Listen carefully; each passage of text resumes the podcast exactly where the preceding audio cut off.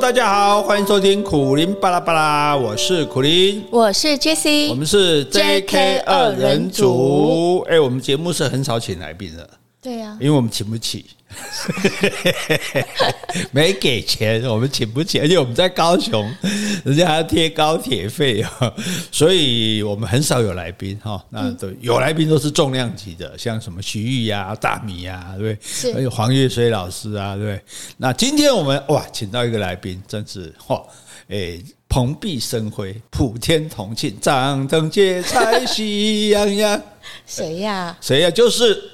可爱的、美丽的、歌声优美的 Jessie 小姐，掌声鼓励！等一下，等一下，我怎么会是来宾啊？呃，因为我，我不是助理主持人吗？因为你转换身份啦，对，我们要多元发展啊，要这个斜杠人生啊，所以今天你就是我的来宾，我要访问你。哦，不要啦！怎么不要？呃、不要怕，不要怕，你怕不喜欢讲话、啊。对对，我知道你不喜欢讲话，就像我不喜欢女生一样。呃，p 一四声 屁。好，那个没有啦，因为这件事情啊，就是这个是你你会的嘛，就是我不会为难你，让你讲，让你讲存在主义对，或者是李白哈，因为这个东西是我们一起看的一个剧。啊，嗯，所以严郑重的警告，如果还没有看我们的蓝调生活，或者我们的蓝调时光，或者就是就叫我们的蓝调，总之呢，这是 Netflix 的一个韩剧。如果还没有看的人，我们今天会把会爆雷，所以你自己考虑好。但是听了之后，搞不好你也会想看了哈。说的也是，对啊。如果你已经看过的哈，我们一起来讨论哈。这个戏你不管你觉得好不好看，其实我们认为啦哈，我们两个一致同意。对。这到目前为止是我们看过韩剧最好看的。韩剧啊，对对对，而且还有徐艺的背书啊，因为我推徐艺啊，因为我推荐给他看，他说他他还没看完，他有些就已经觉得非常好看哦，他也看了，是的，是的，哈，好，那所以因为。其实我们今天就是要讨论这部戏啦，对嘛？你说讨论就好。对，但是我们变个形式嘛，对不对？这样子比较多彩多姿嘛。不行啊。好，所以我们现在先请这个 Jessie 小姐哈，说明一下这个这部戏的这个背景哦，就大概是在什么样的地方，诶，什么样的情境啊？大概是一些什么样的角色？好，因为他没有俊男美女，没有霸道总裁，对不对？呃，没有那种整形美女，所以这是蛮特别的韩剧，对不对？我觉得它的那个名字叫做《我们的蓝调时光》，蓝色我们知道英文叫 blue 嘛，嗯，也可以解释忧郁。但我觉得有两个含义，就是说当我们身心很感到困顿的时候，或者很彷徨的时候，可以你的心情可以就像很深层的那种忧郁感觉。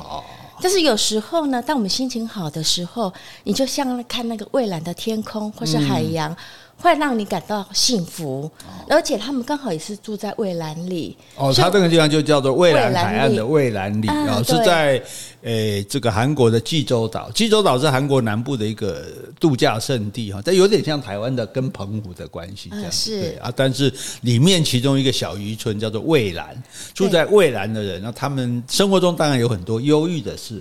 可是呢，他们有时候也可以看到像看到晴朗的蓝空那样，感觉到幸福。对，而且我觉得它的背景就是说，这个小渔村里面的都是一些比较平凡的小人物，比如有海女啊，有船长啊，还有在市场摆摊的。什么叫海女？我只知道海王，那是我海女啊，那是我励志的目标哦。海女就是说那种。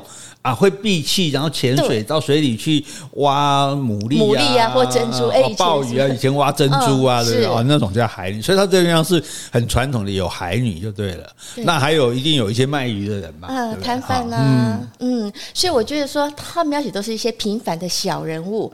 给我们感觉比较有代入感，就因为就像你说的，不是那种什么霸道总裁啦、嗯、高富美那些角色，对于说他们的故事，我们也比较能够感同身受。哦，就是这些人就是生活在我们身边的，就是凡夫俗子啦，是对不对？啊，凡夫俗子有跟我们一样的痛苦，也跟我们一样的快乐，所以呃，其实会觉得没什么。这这有什么故事好好讲的，嗯、对不对？你你你偶一上跟我上谈恋爱，谁会有兴趣啊？对，当然要俊男美女。可是呢，哎。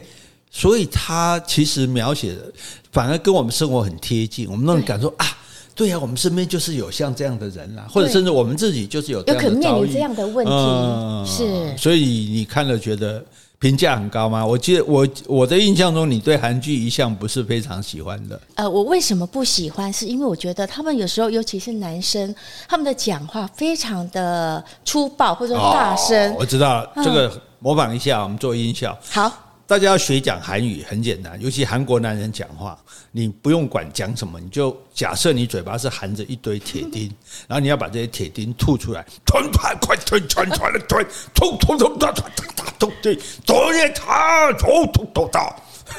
而且感觉他们有时候会有比较阶级概念哦，嗯、所以在上司在对下属讲话，那种都是命令的语气，就怕呀，就怕是这样。因为日本跟韩国，大家有学过的人就知道说，他是有敬语的，就是我对长辈讲话，呃，譬如说我们讲一个简单例子，おはよう这是早安，嗯，但你对长辈讲话就要おはようございます，那就是敬语，对，所以所以你看他们有常常在骂人家说，你怎么可以不讲敬语这样？对，所以既然要讲敬语，那等于我们两个一摆在那里就就先 划阶级了嘛。你看，多哇卡谁？我要谁要用敬语，谁就是比较下的那个人。对，所以上的对上对下的人呢，就不像我们台湾人那么客气。嗯，请你怎么样，好不好？拜托啊，谢谢这样哈。对，所以这是说我不太喜欢看韩剧的最重要的原因。哦，还有一个人是不是有的时候他们演的有点太夸张了？呃，我觉得除了韩剧，现在日剧也是啊，日剧也变得夸张了，有的台剧也是啊。啊，您在您您剧您这两个不拍到底，拍到底二人组了，比 J.K. 二人组呀啦。歹斗阵。哎，可是我事实上，当然那种梦幻型的、夸张型的，大家看娱乐是不错。可是我觉得这个戏的好，就是它不只是娱乐。它会让你感动啊，对，对不对？这是为什么小人物的故事会让我们感动呢？我觉得它发生的事，就很有可能就是我们自己可能会发生的，嗯、或者我们周遭认识的朋友可能会发生的。嗯，呃，我觉得它有，比如有三个议题，也是比如说我们在社会面呢常常会看到的。比如说，写到第一个是未婚怀孕，一对高中生的情侣，嗯、他们有可能就是会发生这种子的情形，你会面临说，那到底要不要把孩子留下？哦、我想就是说。不管是韩国或是很多的国家，包括我们台湾，我想很多人都会有遇到，或者说你周遭可能你可能有听说，哎，哪一对发生这样的事情？对，而且你是两个前途似锦的中学生，对不对？眼看就要去这个都台大了，类似啊。啊，是啊，他们功课都很好。对，那结果现在为了如果把小孩拿掉，好像又于心不忍。可是如果要把小孩生下来，等于。断送了，阻碍了两个人的前途。对，这个时候就挣扎很大，尤其两个人的爸爸又都是单亲爸爸，哇，这所以其实就是说这些东西是。不是那种遥遥远的什么爱的迫降了，永远跟我没关系，对，啊、对不对？像这种事情，就说哎，搞不好隔壁就发生这个事，对哦，是，然后怎么处理呢？这就很动人。其实我小时候的话，我们邻居有一对，你会觉得说，哎，他们好像就是高中生的年纪，嗯、很年轻，很年轻。然后呢，那个女生的话就是怀孕，嗯，但他们当然就是可能就是像我们剧中一样，他们是有选择在一起，而且把孩子生下来。所以你得说，嗯，我小时候就有看过这样的情形。好，这个我们待会儿再细说。那你说第二个是什么？第二个就是说，很多像呃，有一个主角是英熙，他是唐氏症啊，唐氏症的啊。那我觉得这在我们的周遭生活也会有遇到这样的小朋友长大。以前其实我隔壁邻居就有一个小朋友，他就是唐氏症。就是我们有时候我们也知道不应该歧视他们，可是因为他们太不一样，所以我们难免会多看他几眼。那他也会觉得很不自在，然后我们也不太放心，就是觉得我们不太能理解他们的一些行为。对，甚不要说唐氏症，连自闭症我们也不了解啊，对不对？你看我们最近在看那个什么律师什么，嗯，那个 对，所以所以这个这就怎么样去看待这样的人，或者说啊，你今天想跟一个人在一起，可是呢，他必须照顾他有唐氏症的姐姐，对，你等于。还没有养小孩，你都你还要养他的姐姐一辈子，因为他是没有生活经自主经济能力的。是哦，这个又是一个很大的冲突，到底该怎么办？对，所以我说为什么会有代入感，哦、我都会想说，哎，如果我是这个妹妹英玉，嗯，那我是不是选择要跟姐姐住在一起，还是说我尽量赚钱，我就是把它放到福利社会机构里面？对，所以这个戏大家很有参与感，就是说每一次碰到这个情形，大家都会想说，如果是我。该怎么办？刚包括我们刚刚讲的两个问题，你看一些，你看一些那种浪漫剧，对不对？那种霸道总裁戏，你不会去想啊，说如果是我，因为根本就不会是你。啊，那第三个呢？第三个就是忧郁症的问题啊。有忧郁症的人，对他的复原的过程，还有他面临生活上的抉择，我觉得这个也是，就是说我们也会常碰到的。对啊，你你还有你身为陪伴者，你应该什么角色去陪伴他？对你太太得忧郁症，整天睡觉不照顾小孩，对不对？那那那老公觉得说我没办法跟你下去了，可是那然后这妈妈当然争取不到监护权，可是他又觉得没有小孩他会死。对对，这个哦，所以所以其实我觉得这里就是一个非常大的重点，我也经常在想，就是说。善与恶的冲突很好解决，对，善与恶的冲突你就拼个你死我活嘛。可是善与善的矛盾你就不知道怎么办。东西好人啊，你被卡多几遍，你被推向恭维哈。所以你看这个戏精彩可惜，而且你从我们接戏来宾的充分准备就知道说，他才不是不知道，他才不是不会说话，他不会说话，纯粹不会表达，我会说话，他表达的很清楚啊，对哈啊。然后这个，所以大家哈密切期待哈，这个准备哈，把你这个出名给表哈，这个。老丁、老卡都找来一起跟我们一起讨论哈。但如果你看过更好，没有看过也可以享受哈。来讨论我们的蓝调时光哈。在我们的蓝调时光之前，我们先来进入我们的回信时光。好，先回 Podcast 留言。哈，这也是我们的老朋友，我家在台湾。他说：“苦苓老师、Jessie 小姐，你们好。苦苓老师真的是博学多闻。”搭配每一集的节目都非常的好听，要来呼吁也有在听这个节目的朋友们、听众们，要每天都来这个节目按五颗星哦，要让更多人知道这么棒的节目，谢谢你哦。嗯，好，这个说明一下哈，只有用 iPhone 的才能才 Podcast 才有五颗星可以按哈，是，所以你不要在那边那个像你朋友那样找找了半天找不到五颗星，只好自己用手画。播报亦可以找到五颗星，只好自己用手画五颗星，然后 然后留言给我们。好，所以谢谢大家哈，你们的肯定就是我们继续努力的这个力量哈。啊，是好，好，接下来呢，我要回信。好，这个是我们的听众叫阿斯卡，我之前念错了，我念阿萨卡。哦，是阿斯卡。对，他这次有特别注明阿斯卡。他说：“苦林大哥，Jessie，你们好，这是我第二次来信。上次听完你们讲解世界三大一神教的内容，犹如醍醐灌顶。”令我茅塞顿开，感谢你们用心制作有料又有趣的精彩节目。我前几天确诊了，确诊的前几天感冒症状非常的明显，的确蛮不舒服的。不过第四天症状已经改善许多了，所以我们也一定能够与病毒共存的。在确诊期间，我看了一本很应景的书《伊波拉病毒》，想推荐给苦林大哥。作者是一名医生，在萨伊从事内外科的医师，工作有十六年之久了。一九七六年，萨伊首度爆发伊波拉传染病期间，他负责指导国际医疗救援小组，成功阻止了伊波拉病毒向外扩散。那作者透过亲身所见，并与相关人士的访谈记录、私人的信件、日记以及科学方面的田野记录等。创作出这本小说的架构，让我们一睹这场世纪瘟疫爆发的经过，也看见人性的光辉与政治的黑暗。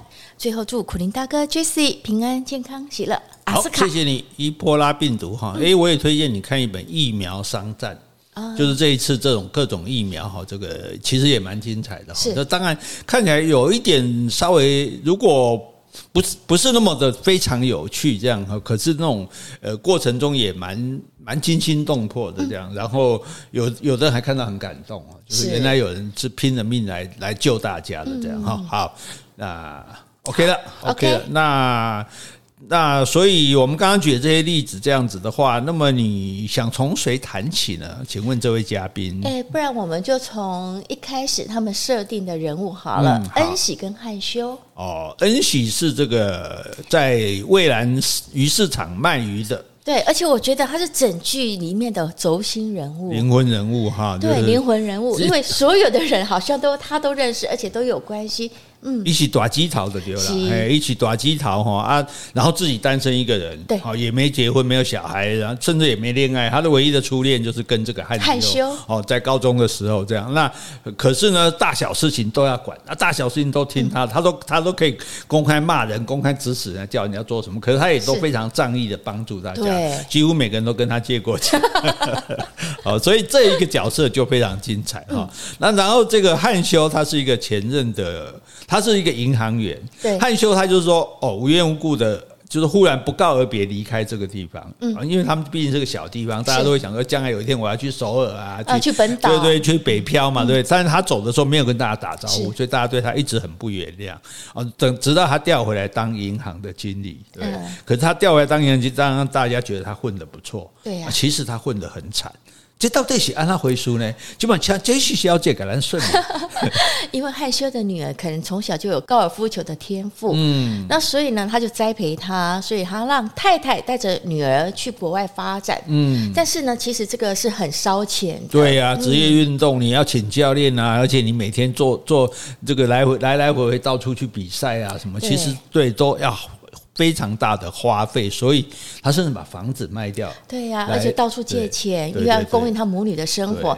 其实重点就是说，他女儿也不想再继续了，包括老婆也跟他讲说：“我们真的想回来，我在那边真的很辛苦，嗯、没有朋友，然后每天也要面对这些生活上的压力。”但是汉修一直很执着，他认为说：“我们都已经做这么多了，我一定你们不要去担心钱。”而且他当初自己就是。想成为一个运动员啊，是啊，对不对？后来一受伤没有成，所以等于说他希望女儿来完成他的梦，而且他女儿也真的有这种天赋。问题是，他他认为说，如果有钱，他太太跟小女儿不见得会支持不下去。嗯，但他现在已经没有钱了，然后回来碰到恩喜老朋友，那个可是知道恩喜，因为他一天到晚卖鱼，然后存钱买了很多房子。这女人很有钱，是。然后这个女人当初是。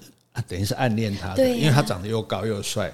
哦，那 而且呢，还个初吻是给他的。对对，恩喜是矮矮胖胖的，而且是主动的去吻他这样子。所以，所以在这种情形下，他如果我是汉修，我会想说，哎，安内来个救急。哎呀，啊，但是哈，可以随便讲救下这开不了口。哎啊，所以啊，既然一对啊。还对当年的事情念念不忘哦，先拉近我们的关系。所以我现在是不是跟他讲一下说啊，其实我跟我老婆不太好，我们已经分居很久了。是，然后还邀他说，当年他们初吻，他们去校外活动去的那个地方，两个人一起去回忆一下，玩哦，回忆很开心。然后晚上又住在同一个房间。哎，不是啊，他不是各一个啊，各一个房间，但他们在同一个房间里聊天。对，哇，这美人计，美男计，美男计。啊，所以，我们要把结果告诉大家吧。我觉得我们都已经讨论了。我想重点就是结尾，就是说恩喜知道，原来汉修接近他的目的，并不是真的想要回忆这段初恋，嗯、而是真的另有目的，想借钱。对，因为被其他的这个朋友们揭发了，这样子，就是说，就就大家很担心他们，因为那种那小渔村，大家每个人的事情都是互相知道、互相干涉的，那没有隐私的，所以大家听说他们两个人跑出去玩，就打电话过来，就刚好。这个汉修不在的时候，恩喜接到了，然后就知道他的事情，根本也没跟他老婆分居，然后到处借钱。原来你跟我讲，好像一副还对我念念不忘，原来你只是为了要我借钱。你现在是不是就想跟我上床，然后就跟我开口？对呀，让他非常的伤心。真的，我觉得那种打击很大，因为原来你跟我接近是因为我有钱，而不是因为我这个人。所以我觉得这种伤害性非常的大，会觉得说，难道我都不值得你那么爱我吗？那这样怎么办呢？这个，所以我觉得真的不愧是大姐头，骂了一顿之后呢，对，最后他还是把钱汇到他户头。对，这个，所以，所以这个很了不起一点，就是说大家很难想象，就这种结尾还有什么好说的？那恩喜女的就是翻脸嘛，赶把男的赶走，她不是，她说她骂这个汉秀，因为她很讲究义气，她说你不够义气。对，如果你把我当朋友，你就应该直接开口。是，我也会借给你啊，对不对？然后弟弟一天到晚跟他要钱，他也是给啊。那个那些买房子买车子，其他的朋友跟他借，他也借。所以他这样的意思，所以我觉得这一点最最动人，就是说你不讲义气，因为你竟然不跟我开口，对，还用这种方式，对啊，哎呀，糟蹋我们，枉费我们那段美好的回忆。对，所以他就把钱汇过，还是汇给他这样。我觉得他就说这笔钱我就送你。对对对，可是这个男的也很有骨气，他退还给他。没错，他觉得说我我没脸拿这个钱，是对，所以所以你看，光这一段对不对？这个结这个这个过程就非常精彩，所以大家可能就没有想到这个结尾。这个结尾就让我们觉得说，哦，这个思考就已经跳脱我们刚刚只是讲说，哦，你立美男计的这种思考而已了，对吧？所以而且这部戏好的就是说，他一段一段的，比如这两个人的故事演个三集，然后再来换两个人故事。可是其他人的角色也都多少都还在。欸、对对对，所以你就真的觉得你就好像住在这个渔村里面，然后看着这些事情一个一个的发生，这样子。好像我们也都住在未来。哎，好像我们都变成他邻居。我们现在讲起来哦，刚刚我们好熟哦。哎，隔壁两个找哎西杂龟啊，我们刚刚讲的 两个爸爸都是单亲哦，一个妈妈跑掉，一个一个离婚，然后而且还有一个爸爸当年还是做流氓的，然后很辛苦，一个卖血肠，一个卖冰块，卖冰块，还有什么破碳结，然后养两个小孩，两个小孩很会读书，是第一名跟第二名。哎，那将来就是要去首尔大学念医，就等于我们这里读台大医科一样。结果，死小孩居然怀孕了，多半都怀孕了。那怀孕当然他们的反应是去把小孩拿掉嘛。可是那个，我觉得那护士也很厉害，他也没有说医生，他也没有说叫他们不要拿，劝他们什么，他只是说：哎，你们看这是他照片的，然后你们要不要听他心跳？砰砰砰砰砰砰砰砰。哎，如果你都已经听到你的小孩心跳了，你说把他杀掉，做不出来嘛？对，所以两个人绝对留下，要把小孩留下来。可是你可以想象，哇，如果你是爸妈爸爸，你会怎么样？对啊，尤其我觉得是女生的爸爸，女生的爸爸呢是一个很疼爱她的。嗯。呃，我们在说小女生好了，小女生她叫英珠。嗯，英珠曾经说过，我爸爸如果生气，他其实不会揍我的。嗯，他怎么样？他只会打自己。对对对对对对。他 有讲，他说这件事情，那个那男的爸爸以前是流氓，很凶。他说这件事情如果让他们知道了，他说你爸爸跟女生跟男生讲，你爸爸会打死你。对，我爸爸会把他自己打死，打死自己，因为他爸爸很疼他。哦，所以一个是很管得很严的，管得就很凶的，一个是很溺，可以说是溺爱他。对，可是两个都伤心死了，所以两个人都会想尽一切办法让他们不要生下来。没错，可是他们还是要生，这是别安乱。后来呢？哎，我是觉得说那个英珠，她有一段话，因为她爸爸一直跟她说：“你请你把它拿掉。”我觉得我照顾你真的很辛苦了。嗯、他说：“你以为养孩子很容易吗？嗯、我为了养你，我吃了一卡车的头痛药，嗯、我背着你流的眼泪跟那片大海一样多。可见我一个人带你这个小女生，我是多么辛苦。我不希望你再重复我的路。但是我觉得英珠这小女孩，她也很勇敢。她知道说，她就说。”呃，我也知道，说我是你的全世界，爸爸，你这么爱我，我很抱歉让你觉得孤单。但是我虽然我有这个阿显，阿显就是这个小男友，嗯，跟这个宝宝，嗯、但是没有你这个爸爸，我还是很孤单。所以请求爸爸就尊重他的意愿。这两个爸爸当然一开始真的是非常的生气，非常的不谅解。后来应该也是被这两个小孩感动了，后来也和好了。所以我觉得很困难，就是说，其实我们一开始。我们一定会站在大人这一边，是觉得这两个小鬼要搞什么，小孩拿掉就好了，这样子对不对？可是问题就是说，这两个小孩虽然你觉得他们的爱情可能很幼稚、很纯，可是很天真，可是他们就是我坚持。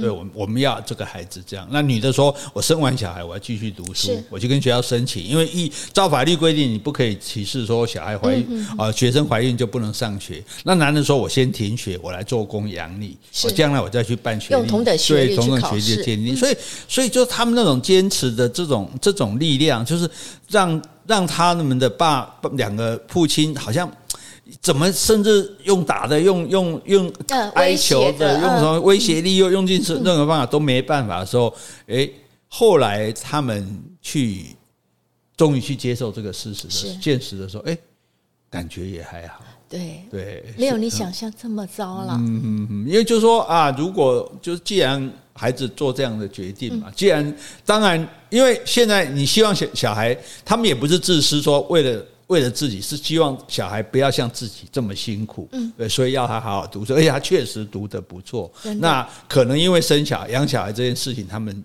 就放弃了他们的学业，这样子。嗯、对，所以在这种情形下，那他们这样子的。为难，如果我觉得我如果是爸爸，我我可能我可能都会在他的那个饭菜里面下药，让他让他把小孩脱下来。对不起，我是一个卑鄙无能的的男人。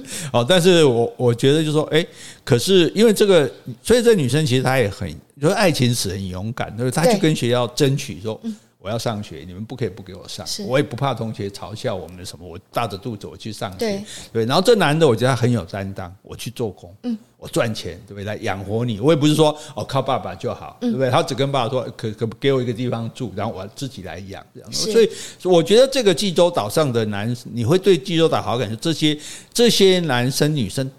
女生都很有义气，这男生也都很有担当，对，哎，都没有那种说哎，都没有像我这种懦弱咖、逃避咖这样子哈，所以，所以你到最后就说，哎，结果你还是觉得说，哎，两个死也不肯原谅小孩的这这一对爸爸。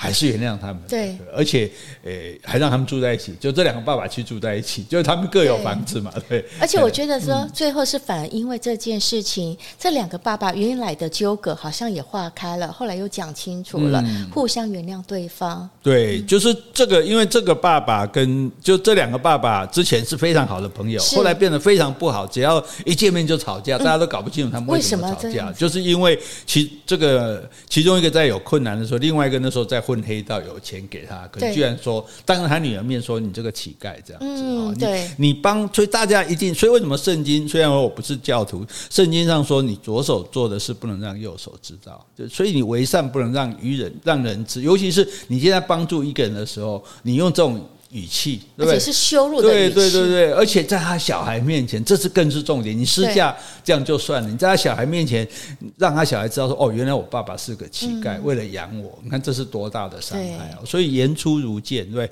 一句话出去就是一一支箭。我们常常讲，你不能收回的，你不能说：“哎，我刚刚讲你这，你是个呃白痴，这这话不算。”哦，我刚刚讲你这个花心，这个不算。哦，所以尽量哈话在嘴里嚼三遍再出来。好，但是呢，重点。也就是说，哎，其实有的时候大家都很想互相原谅。没错，我虽然很怪你怪你，可是你看原谅之后很轻松啊。对，我就不用每次见面跟你吵架了，因 为我们本来就很好啊，所以就好起来了。所以，所以我也我也是常常就觉得说，所以为什么说冤家宜解不宜结？因为你玩 gay 玩 gay 都是吵架嘛，啊，吵架一定不开心嘛。啊，如果这个世界上有一个永远让你不开心的人，你就不会好过啊。对，那你那你如何让他开心？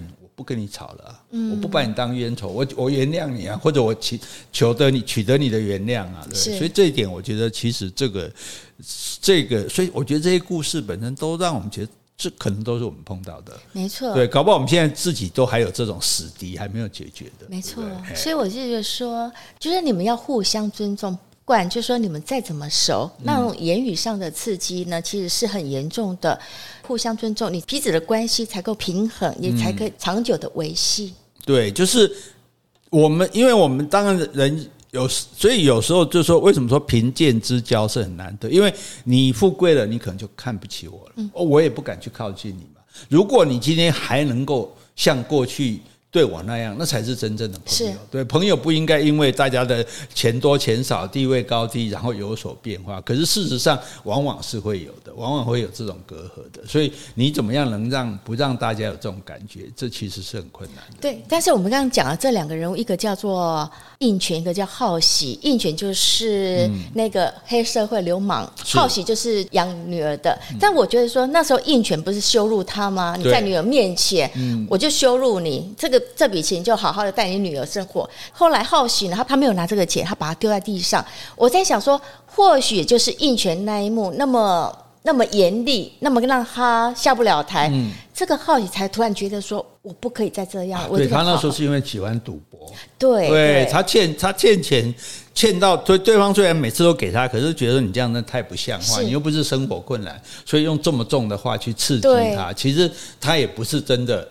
那么那么的对他那么坏的评价就对了哈，嗯、所以有的时候你看这个哎，可能又要下猛药吧？嗯、我觉得因为下了这个猛药，这个浩喜从此开始真正的好好照顾女儿，而且没有再赌博了，嗯、慢慢存钱了。所以人生有时候要要有一个幡然醒悟的机会，就像那个印泉，他当流氓嘛，对，他当流氓当当流氓当的高高兴兴，后来为什么忽然？改过自新了，因为妈妈的关系。对，妈妈怎么样？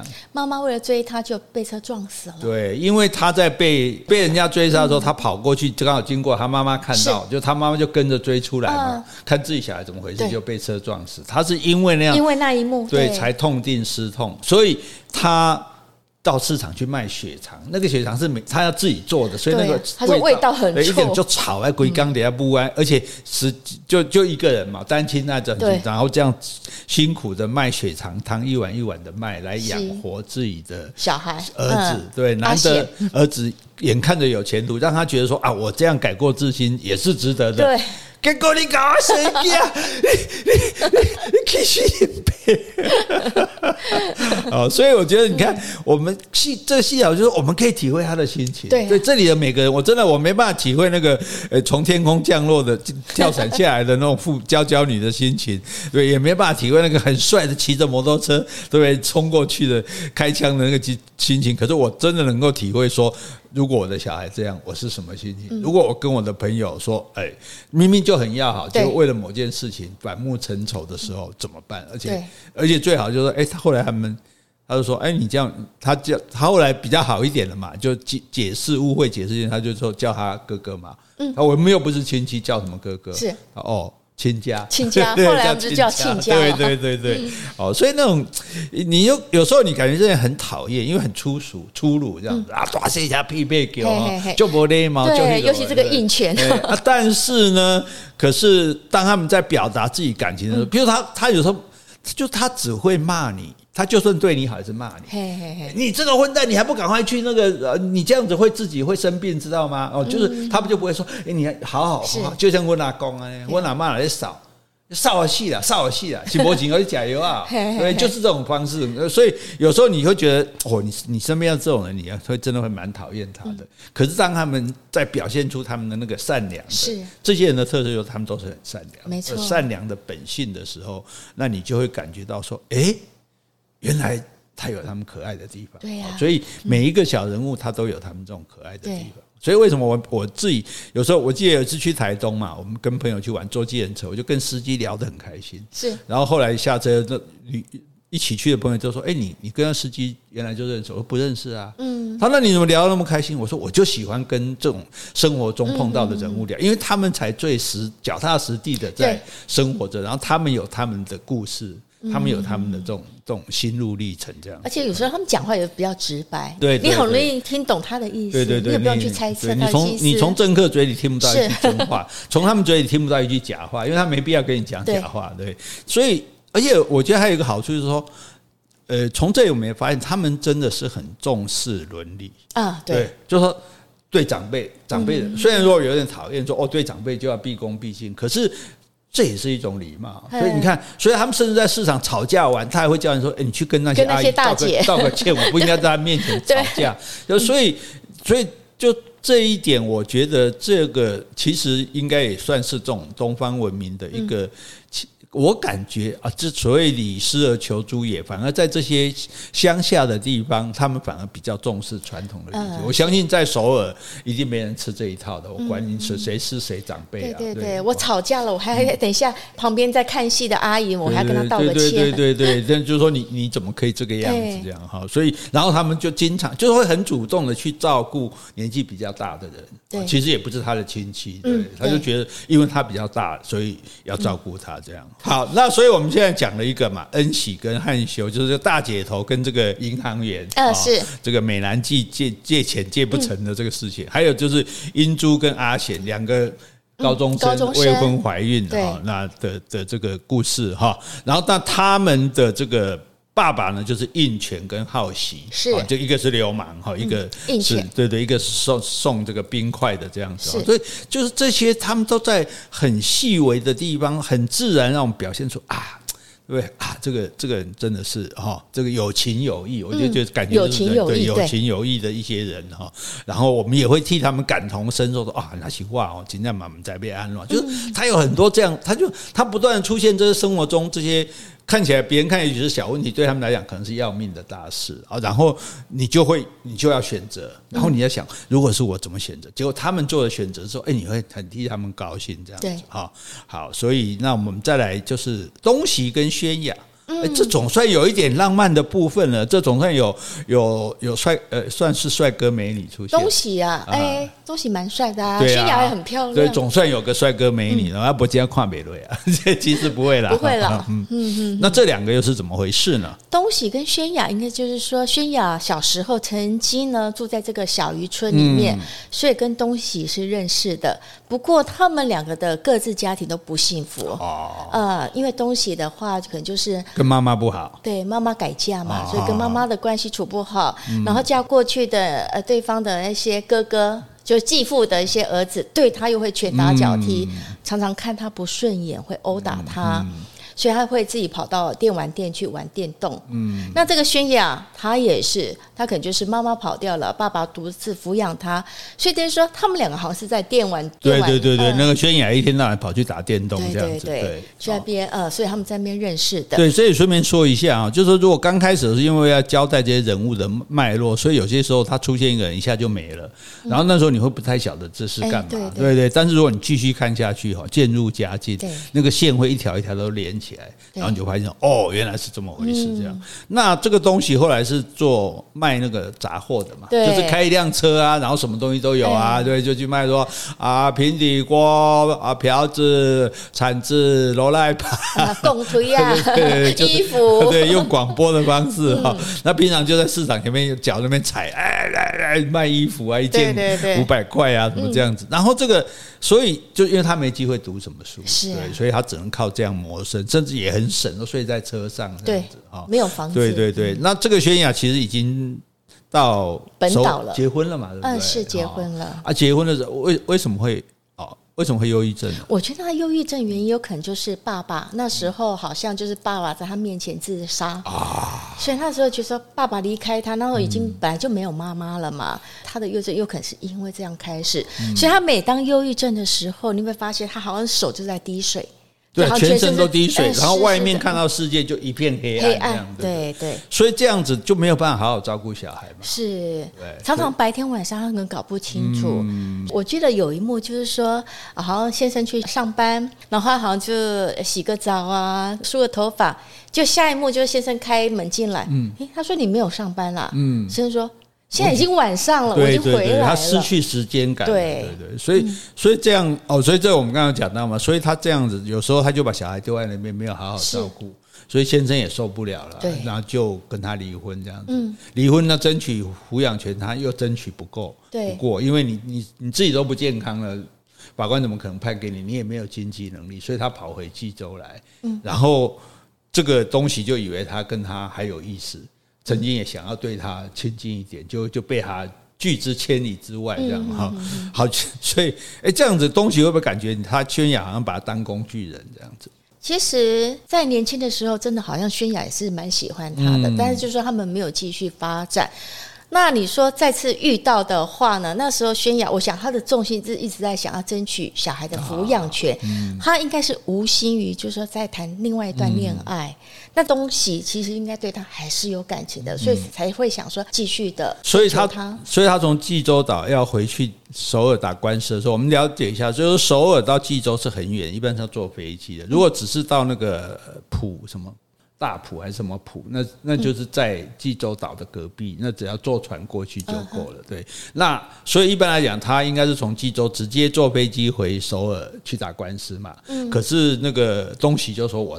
我载你去，这样一路载他去，然后在法院外面等他，然后在他婚就是失败的时候，他也都一直在旁边陪着他。所以其实这里有一个非常好的重点，因为毕竟我们也是忧郁症的过来人，就忧郁症者最需要就是陪伴，陪伴，对，就是有人陪着他，哦，有人陪伴他的时候，他不孤单。他就觉得说我的生命还有意义，就是说他那种啊睡得不起来，不管小孩什么，那是没办法的事情。那生理上他的血清出了问题，所以我们不要骂忧郁症，说你不振作，你不努力，你没出息，他其实是无法自己控制的。哦，这个时候你就是静静的陪他，感让他感受到有支持的力量。对，所以我觉得呃，其实。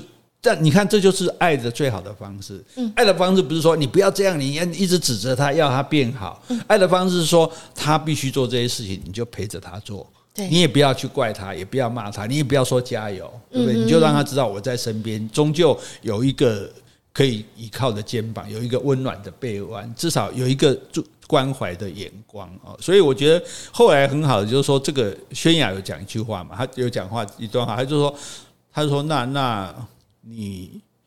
因因为没办法见小孩，他说他以后还要再上诉嘛，还是打官司。他说那时候我们再去把小孩这个要回来。他说我不要，他说他说我不要再这样子说去求着说我想要见我的小孩。我希望是有一天我的小孩想要见想要见我，对我变好了，我变得 OK 了，我有去，我有能力照顾好这个小孩了，然后让这个小孩他想想要来跟我，因为小孩不懂，小孩他就是很天真，他就说他。作证的时候，他就讲说：“这个妈妈妈妈生病没办法陪我。”对，所以你如果状况你自己不变好，你这样苦苦哀求人家对你好是不可能的。是，所以老公也没办法对你好，孩子也没没办法对你好。你自己好起来，你你自己好起来，你才有能力对人好，好吧？各位忧郁症的朋友，我们共勉之。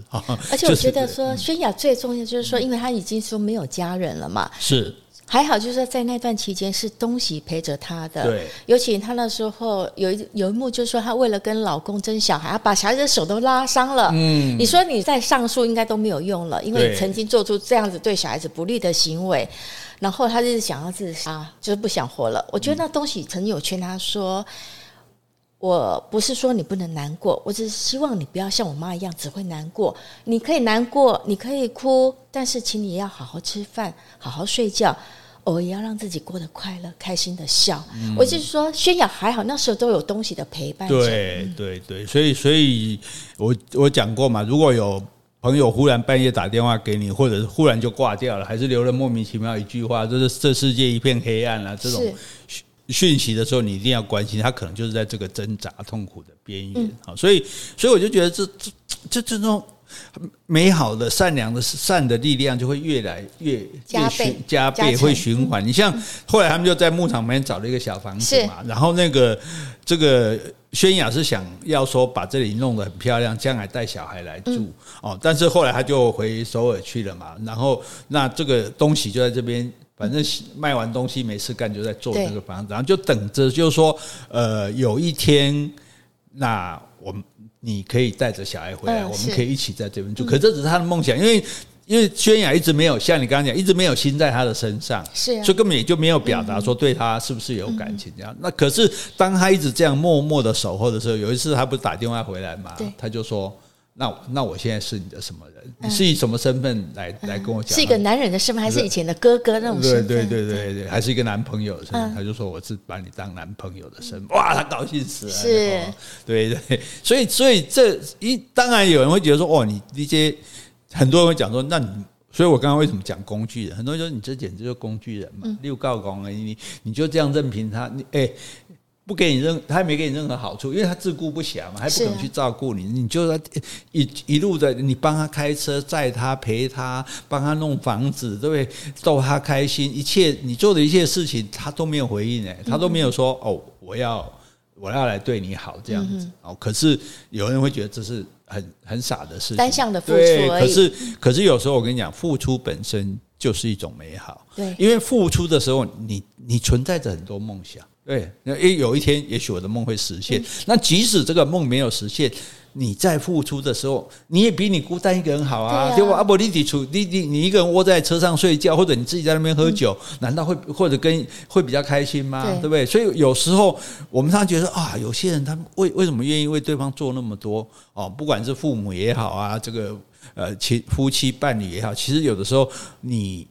愿意为一个人做那么多，就表示你对他有那么多的爱。你的心里是充满爱，你才可能为这个人做的。所以，一个心里充满爱的人，本身就是幸福的。是的，你不要用做生意的方式说：“哦，我对他那么好，他应该要对我好。如果我对谁好，谁就应该对我好。那糟糕了，来个来个这个王八蛋来对我好，我也要对他好嘛。所以这不是必然的。哈，所以在所以我就觉得说，这个戏的好处有很多地方，就让你去体会到，就说，诶。我们没有仔细去思考的，我们把人际关系，尤其是比较一般的那种戏，会把人际关系界定的很简单，嗯、好就好，坏就坏，是对不对？哦、呃，你看，就嗯，尤其是我们的乡土剧，对不对？坏人就坏到底，好人就好到底，对。然后在这个戏里面，你看这里面，这部戏没有大奸大恶的人，对，根本没有，就只就是小小的坏，也不是真的很坏啊，对，基本上都是一些呃善良的人，也算是正义的人，啊，只是说彼此之间有些矛盾冲突，有些而且。大部分的人其实他们是因为有他们不幸的遭遇，没错，碰到这些不好的事情，所以才让他们嗯。觉得过不下去这样子哈。所以接下来诶，还有一个帅哥美女哈，还好还好，这个戏也不是都没有帅哥美女哈，有一个阴郁啊，来当海女的一个漂亮女生，对不对？跟他的船长定俊，定俊。两个人也互相喜欢，那都没什么问题嘛。对呀，对不对？难得有一对没有什么阻碍的，没有什么这个哦问问题困扰存在的哈，不像前面的那些。可是有问题，嗯，这个殷玉有难言之隐，经常接电话，然后拼了老命，就差点送命的去赚钱，哎啊，结果结果就是因为他。他的难言之隐，那你帮他演一下。好，难言之隐呢，就是因为有个姐姐殷希，她患有唐氏症，嗯，刚好爸爸妈妈很早就过世了，比如说两个姐妹必须要相依为命。那以前在寄住在别人的家里的时候呢，但就是在唐氏症，很多人还是会有一点歧视，他会为了这个姐姐，好会跟人家就是脾气会不好，会闹翻。但是长大之后呢？他就是一个人在外面工作，来抚养这个姐姐，寄钱到这个福利机构，希望就是说姐姐可以有一个安定的生活。那所以我想，这个也是带给他的压力。他以前比如跟男生交往，等到最后人家知道说，哎，你有一个姐姐是这样子的话，通常会会受不了，会受不了，因为有些是觉得说我可以，可是因为。自闭症人，他很多时候他不没办法控制，他可能呃现场太吵闹了，或者是某件事情不能如他的意，他就当场就发作了。是，对，所以就会引起很多的冲突。那我就受不了，说我干嘛交个女朋友，还要还要担负这一个，不只是经济的问题，还是等于说你的社交的问题，你等于这个就是没办法处理。其实因为他自己也没办法处理，所以他才花钱把姐姐放在那个福利机构，然后呢，因为需要很多钱嘛，所以他才会拼老命的去赚钱。对，然后他也不想让人家知道这件事，所以定军来跟他交往的时候，他就对着很好像很排斥这样，你不要跟我来，你会受伤害。我交过很多男朋友，是。其实反过来讲，我们才知道他有这样的苦衷，是因为他有这样的一个负担，对。所以，所以那这样子我们就哎就。所以他常是，所以这个戏你不要说都是一些普通人物，他很有悬疑性的。嗯，所以你每次说，哎，怎么会这样？怎么样？到底他们是什么问题？这样，到底是是什么事情？大家也很好奇。就我们跟那些婆婆妈妈一样好奇。哎，这个这找我到底写安诺呢？哦，然后最后终于知道的时候，那么就说啊，完了。可是呢，所以我说济州岛的男生，我我觉得如果我们有韩国的听众嘛，帮跟我们这个站下起来，看到底是不是这样？济州岛男儿哈，这个是。很有担当，这个地方很有义气。对，我我就我爱你，我就我也爱你所爱嘛。嗯，对，你既然你爱这个姐姐，我如果因为你有这样姐姐不爱你，那我就对你的爱是假的嘛，对不对？我做给你看这样子，然后他确实也就做到了，而且。就是因为在这样的一个小渔村里，大家都很单纯，嗯，所以大家当然刚开始看到有点意外，包括这个船长这个定军刚看到他姐姐也是 吓了一跳，所以他姐姐很不喜欢他嘛，对，一开始就觉得说他是坏人，因为那可是大家哎就觉得慢慢的就就在那样，他如果在都市里，他一定没有人理他，所以大多数人他就有讲到一句其实很心酸，为什么我们很少看到唐氏症的唐唐宝宝？因为家人根本不敢把让他出来，因为出来就会惹麻烦，这样对。所以，可是在这个环境里面，大家都愿意照顾他，都愿意宽容他，真的觉得他好可爱。对，然后他又很会画画，对，帮每个人画像这样子，对啊。所以，哎，是反而是这样的地方适合他。对，所以最后把他带来这里，对不对？这种这种感，这种感觉就，所以我觉得 happy ending 哈，不能是那种。一厢情愿的、理所当然的，而是说要历经了这样的考验，历经了这样的折磨，然后最后你觉得做这样安排，哎，果然确实是可以被接受。就像他这个英语也一直不相信他姐姐会画画，对，因为他爸妈是画家嘛，为了为了生活困苦，只好去把画烧掉去卖东西，这样，所以他一直认为这个姐姐乱讲。就当有一天他真的看到他姐姐原来真的很会画画的时候，哇，那。非常的感动哈，对，然后也也也因此就觉得说，他当他觉得对方不再是自己的负担的时候，嗯、当很多人来帮他一起负担的时候，所以为什么在我们这个社会，我们要去帮助弱者？你说弱者关我们什么事？因为弱者他有他的辛苦嘛。当他知道有些力量来支援他的时候，他就可以做下去。他其实是可以做得好的，是啊，对，他可以好过好日子，他只是需要一臂之力。嗯，所以我我觉得这这种戏真的是，哎，真的也是蛮感人的。对对对，就就那你你看这这个。部分感觉如何？我我记得你有流眼泪啊，对，因为整出戏让我最最揪心、最感动、流眼泪最多的话，应该就是呃，应该就是英熙跟英玉这一段。因为刚说嘛，英玉一直不晓得英熙会画画，他觉得他是骗他的。还有一件事，第一件事就是说，英玉曾经有一幕跟英熙小时候呢坐在车上。然后呢，妹妹就想要抛弃他，他就他提前下车了，从地铁提前下车这样。对，然后他就看着姐姐在那车上这样子慢慢消失。哎，但是下一幕是他们两个牵手回家了，所以代表说这个妹妹后来有反悔了，可能还是有去找姐姐，然后一起手牵手回家了。但他认为说姐姐应该不知道这件事情嘛。可是最后最后姐姐后来说了，我知道你曾经在车上把我丢下来，所以我就说。因为才知道，原来他姐姐是记得这件事情。对，但是一直没有讲，还是一直对他好，很好，一直想要跟他在一起。他觉得姐姐对他是一个负担，可是对他姐姐来说，就是对他无限的这种依恋，这样子。对，所以还有第二件事，就是让我很感动的时候，就是因为他不晓得姐姐会画画。嗯。当最后这个船长电俊把他带到他车上，他不是贴满姐姐的每幅画吗？嗯。他发现。姐姐除了画那些海女的照片之外呢，还有妹妹英玉每个时期的画像。啊，几岁的？哦，十三岁的、十四岁的、二十七岁的，还有比如他们的全家福，那时候还有爸爸妈妈，还有他们两个姐妹抱在一起。对。对，还有比如说，哎，妹妹跟定俊，我觉得我最感动的画就是有一幅画，他画着英玉妹妹一个人坐在那个沙滩，嗯，然后眼睛望着远方，嗯，而且他下面写着说。英玉喜欢没有英熙的孤独，代表他是知道说，其实这个妹妹是不希望有他在旁边，因为她享受一个人的孤独。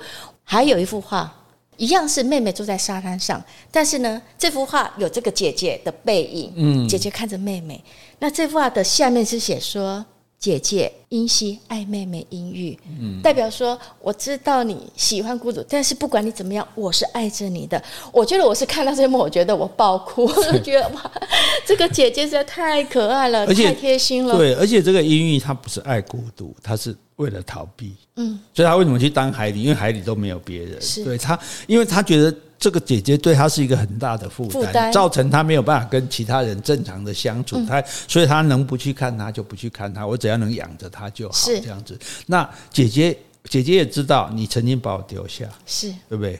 然后我也知道你希望你自己一个人没有我，对，可是我还是爱，我还是爱你。对，所以，所以你要你一。你要去跟一个唐氏症的人学习爱，你以为他是没有能力爱的人，他其实他最懂得爱，他的爱是最了不起的。对，我们我们一般人反而做不到。你看，我如果我们是因为情有可原啊，我也我也一定会这样的，我也一定会把我的这个有残障的的亲人放在那边，我养他，我自己问心无愧。可是我觉得我不要见他，我当做没有这个人，我也不告诉别人有这个人。是对，所以也是因为有这个好这个地方，让他有机会。来来，这个诶。向大家说哦，公开我有这样的一个姐姐，嗯、然后大家也很高兴的去接受这个姐姐，也让她更有信心说，哎，我们可以在一起生活的。所以其实这真的是很好的一部戏。那你觉得很有感受的还有美兰跟恩喜，恩喜就是那个大姐头，那美兰又是谁呢？美兰是从小就是漂漂亮亮的公主，然后家境又好。恩喜的话呢，当然就是刚好一个很大的反差，嗯、一个对比啊。所以美兰就是那个。呃，公主啊，恩喜就是那个查某干呐，很多我们以前讲过嘛，很多女生在求学时代会有这种情形，一个一个条件可能比较差的，就跟着一个条件好的，然后就什么都听她的，什么都伺候她这样。对对对，那这样不是很好吗？有什么不好的闺蜜啊？对呀，但是我觉得就是有时候人太好了，就少了尊重。在美兰小时候曾有一幕，就是他们吃饭，恩喜只是说：“哎呀，今天没有香肠。”就美兰一气之下把整个饭盒丢掉了。对他认为说，这是我给你吃的，嗯、你还嫌什么呢？你还敢说没有香肠？嗯，这浩喜是有看到，他也知道恩喜为了这件事很难过，觉得很丢脸。嗯、那我觉得美兰其实就是大小姐脾气吧，一来可能就不管了。嗯、但是我觉得这件事情是伤害了恩喜。那再来一件事，就是他那时候长大了，离婚了，他就跟他讲，他可能不想活了。恩喜匆匆忙忙的跑去他的住家，才发现，所以他说不想活了之后，就都不接电话，是找不到他了。嗯，等到恩喜赶到他家的时候，原来发现美兰跟一群朋友说：“哎呀，这就是我最好的朋友，他是呼之即来，挥之即去。呃，呼之即来，挥之即去，最好欺负的朋友。”哇等于说他在跟那些朋友打赌，哎，是，我叫我叫那个人过来，他马上会。我一个过命之交的朋友，那我觉得这也是给恩熙一个很大的羞辱。嗯，但是呢，他虽然感觉很难过，但是一直把这件事情放在心底，他只敢在日记上写上他的感受，嗯、但是从来不敢明白的跟美兰讲这件事情。而且这个美兰，她每次回来这个。蔚蓝这个地方的时候，就掀起一阵旋风，因为她就是那种漂亮漂亮，然后很会玩，很放得开的，所以所有的男人都流着口水过来想跟她在一起，这样，所以她会带动整个的那种非常热闹的那种气氛，然后变成说，哎。再变成大家围绕着她，公围绕着公主，然后恩喜这个小丫头又被丢在旁边了。所以其实这个这个反差，其实我觉得作为恩喜的话，心里应该是相当的温顺的，但是他还是要对他好。但我觉得后来有一个男生，应该就是那个印印泉有跟他讲一句话，他就说：“哈，你们就只是跟着，就只顾去陪美兰，把我丢在。”他说：“美兰只是一阵风，吹过就走了。是你是我们的主心骨，对不对？你是我们什么都是要靠你。如果这个里面越来没有你，就我们这些这些人都不知道怎么活下去。你才是我们的顶梁柱啊！对对对，所以所以这个，我觉得这一点就是说，这也就说明了这个人存在的这种价值。可是我要问的是说，如果作为如果你是恩喜，你你受得了美兰这样的朋友吗？我受不了。哎，但是呢，我可能我会明白跟他讲说，你哪些话会伤害到我。那如果真的要做朋友的话，这些我一定要明白的跟你讲，嗯、我们才有可能继续下去我们的友情。对，所以这里告诉我们一件事：就如果你对朋友有不满，你要说出来。是，因为恩喜就说：“我对你很不满，但是我够义气，我忍下来。”对对，但但是不幸的是，美兰偷看了他的日记。嗯，当然这是不应该，但这个人蛮专门做不应该的事。偷看日记，他知道我明明知道你不喜欢我，你还对我好。对。这是傲慢，嗯，对，所以有时候你不要以为对啊，就像刚刚讲的，给钱人家说人家是乞丐，你不要以为帮助人就是对的，你帮助人的态度不对，你也不对，是，对，你不要以为原谅人就是对，你原谅人的态度不对也是不对，你原谅人，你要让他知道他错了，然后我原谅你，而不是说你错了，我我不讲，我我你根本不知道，我觉得你错了，我觉得被冒犯了，然后我在那边。很了，觉得很了不起的原谅你。嗯、我觉得这个、这个、这些东西真的都值得我们仔细的去思考。对对对，没错。对，好，非常的。那东西和玉东，你要讲吗？好，东西玉东的话，我觉得东西一直不原谅玉东。那时候我们也东西就是那个卖杂货的。对，因为我们看这个玉东这个妈妈，感觉就是一副很善良的样子，嗯、对谁都很亲切。为什么这个儿子对他那么不谅解？原来就是东西在他爸爸、姐姐死后带着他改嫁，而且有跟他讲说：“你不要叫我妈妈，以后就叫我阿姨。”对，所以东西认为说。我在失去爸爸、姐姐之后，我只剩下一个妈妈，连这个妈妈都不要我了，我只能叫你阿姨。嗯、加上去到那边之后，受了两个哥哥的欺负，都打他，他妈妈从来不替他出来讲话。对，对所以这是造成他的心结。所以他非常的恨这个妈妈。妈妈在市场里，他见到他从来不叫他，从是来不理他，这样子，嗯、一直到了妈妈得了绝症，是叫他说你要陪我去祭祀你爸爸。嗯，开玩笑。我亲生爸爸都不记得。对呀、啊，我去记你那个那个臭男人，而且那个还有还要跟那另外两个一天从前欺负我的哥哥见面，怎么可能去做这个事？结果哇，全村的人来围他。对，你爱去，你爱去，你不啊就被戏啊，你不啊叫你冲他，你爱去走这样子。对，所以所以他也也就硬去做了啊、嗯哦，然后。在这个过程中，他想说你快死了嘛，那我就完成你的愿望，然后才去回到他们的老家，嗯、然后才去听到他妈妈的那种心声。所以，所以就说他妈妈其实就是说我因为忽然呃失去老公之后自己。经济有困难，他自己本来是海女的，但是他就觉得说，哎，女儿可以做，就让女儿去做。结果女儿死了，他就觉得说啊，太丢脸了，我怎么我我怎么让女儿做事？所以他感受到那种经济的压抑，他说啊，也有点自暴自弃。我就找人，我做妾也没关系，只要能活下去就好了，我有饭吃，小孩有饭吃就好了，就好了挨打就挨打嘛，忍就忍嘛，不叫妈妈就不叫妈妈，所以他其实也是很痛苦的，他并不会以此为荣。那小孩对他不好，他他也知道，他也知道，这也是没办法的事情哦。那当然，你说两个人化解了没有呢？那可是即使到死，这个妈妈都没有跟他道歉。嗯，都没有说我错了，嗯嗯，那为什么这个儿子后来可以不怪他呢？他妈妈有一次请他是带他，就带他去看一座那个什么虎麻一个山，嗯、看座山。对，对，那这个儿子有说，我希望明年的春天等你好时候，我带妈妈来看。第一直有叫他妈妈，他们要一起去，嗯、但是因为妈妈走不动，要走四五个小时，所以他叫妈妈先回去，人家请人带他回，然后他自己亲自到了山顶，然后哦拍了这个影片，然后说我希望带妈妈，下次我带妈去，因为他从来不叫他妈的。在前一个时间，就是说，他有问他妈妈说：“你觉得你这一生什么时候最快乐？”妈妈回答说：“就是现在。”对，现在我跟你在这的时候，我们两个人在一起，这是我这一生最快乐的时候。你把我当妈妈了，所以他很快乐。而且这个儿子还跟他说：“我要吃我最爱喝吃的大酱锅，我明天早上去吃。”所以那个小那个妈妈就高高兴兴的回去，然后做了这大酱锅。结果第二天儿子要来吃的时候，哎。东西都准备好了，可是妈妈躺在旁边，他就叫妈妈，嗯，妈妈都不应，嗯，就是说妈妈已经过世了。对呀，这个也是很感人的，很揪心。可是我觉得。这个妈妈是在最快乐的时候离开的，嗯。我儿子终于叫我妈妈了，即使我没有跟他道歉，即使我我没有跟他跟他认错哦，他他终于认我这个妈妈了，而且还跟我要求说要吃。他说他最爱吃我做的，对，别人做的都不好吃啊。所以即使你的一生是这么的苦，然后最后的时候你是用这样的心情离开这个世界的，我觉得哇。不管对他，那儿子当然很伤心。可是终于找回妈妈，又失去了哈。可是你也终于知道说，哎，妈妈在你的心目中其实是有分量的。是对，所以他讲了一段，他说。妈妈她没有一句爱我，没有一句道歉。我妈妈煮好我爱吃的大酱锅之后，就回到她最初的地方去了。嗯，这时我才知道，我从来没有怨恨过她，是只想这样抱着她，跟她和解。是，所以其实这整部戏，我们回来归论。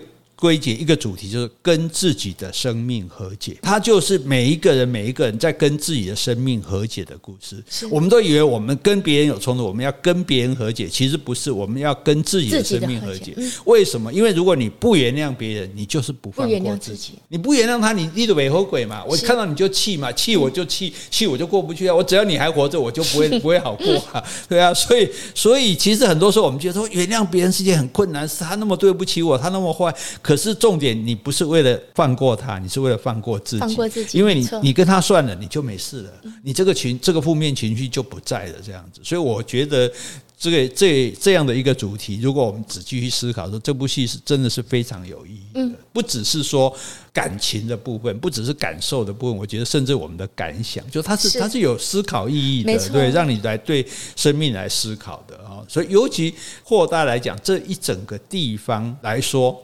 所以他最后也打一个字幕啊，这一群人你看，他们就在那边脚踏实地的过着生活，他们也有很多的喜怒哀乐，也很多的冲突，也也有一些呃可能不不好的行为哦，或者是呃吵架、矛盾、后悔哦、愤怒种种情绪。可是毕竟他们。总是紧紧的结合在一起，因为我们只有我们，我们只有彼此啊，关系很紧密。对，我们没有别人啊，我们我们就是从小在一起长大，没有我们这个是这个地方就不完整嘛。所以他最后讲一句话，他说有一件事我们要记得：我们生于这片土地，不是为了承受痛苦和磨难。而是为了要得到幸福，是，哎，所以这些人都很苦很苦，可是我们不要陷在这个苦里面，我们终究还是要尽我们的力量去得到幸福。嗯，什么叫乡土剧？这才叫乡土剧啦，对 不对？好，对，所以其实这就很有趣，是，所以我们讲的这是缘分。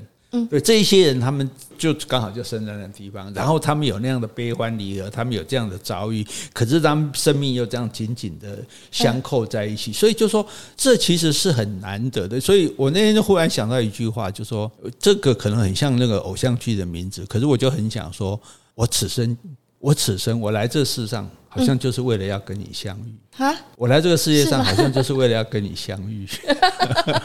我觉得，我觉得，哎，我不是在放水，我一直都说，我看这部戏的感受，就是说，好像你碰到了每一个人，就是你来这个世界上就是为了要跟他相遇。即使他让你痛苦，他给你折磨，他让你愤怒，他让你伤心，可是终究你们可以一起得到幸福。对，我觉得说终究希望能够圆满每一段的关系，不管你是跟他是当朋友、亲戚、家属。好好，你看我。们终于这个得到了一个非常正向的结尾，符合本节目的公益的形象。公益，我觉得真的哈，这个这个这个戏真的太好，真的请大家一定要看。好，看过的人你可以再回味、再想一下我们说的哈，然后也可以来跟我们表达你的想法。哈，那没有看过的人，我真真的觉得值得你去看哈。然后会对我，我我自己觉得啦，我已经很少说看什么戏会得到启发了。嗯，是会让我这个再重。新的审审视自己，这样，所以呃，真是太好了。非常感谢这个世界上有这样的一部戏，是好。那尤其让我感受到，我来这，我来这个世上，就是为了要跟你相遇。所谓的你是包含每个人你认识的人，对我来说，主要的是你。因为我现在，我现在在跟你讲，我不能随便跟人讲这种话，还得了？跟烧法，跟烧法。好，谢谢大家哈。今天时这个节目特别的长哈。你看加戏不加钱，对不对？你还加什么钱？我们都没有给你多收钱，主动送你什么？哪有这种人？都这别人早就分成两集、三集在播了，对不对？可是没办法，我们就是想要。我们就是这么刁剔的人嘛，对不对？我们就是这么热情洋溢的人，我们就是这么的无私付出的人，我们就是这么急功好了。可以了，可以了，听 不下去了。我们就是这么厚颜无耻。最主要就是说，真的，我们我这也符合我们节目一贯的精神，就是跟大家分享，是好吧？请跟美好的事物都要跟大家分享，对，跟大家分享所有美好的事物。我们的蓝调时光，干温哈。好，今天我们如果有讲错的地方，请你多多指正。如果我们讲的不够的，也欢迎你来补充。另外，有什么问题或是有什么话想对我们说的，那就请你在 Apple Podcast 留言，或是寄信到我们的信箱。听到现在受不了的，可以去洗耳朵了。谢谢，拜拜，拜拜。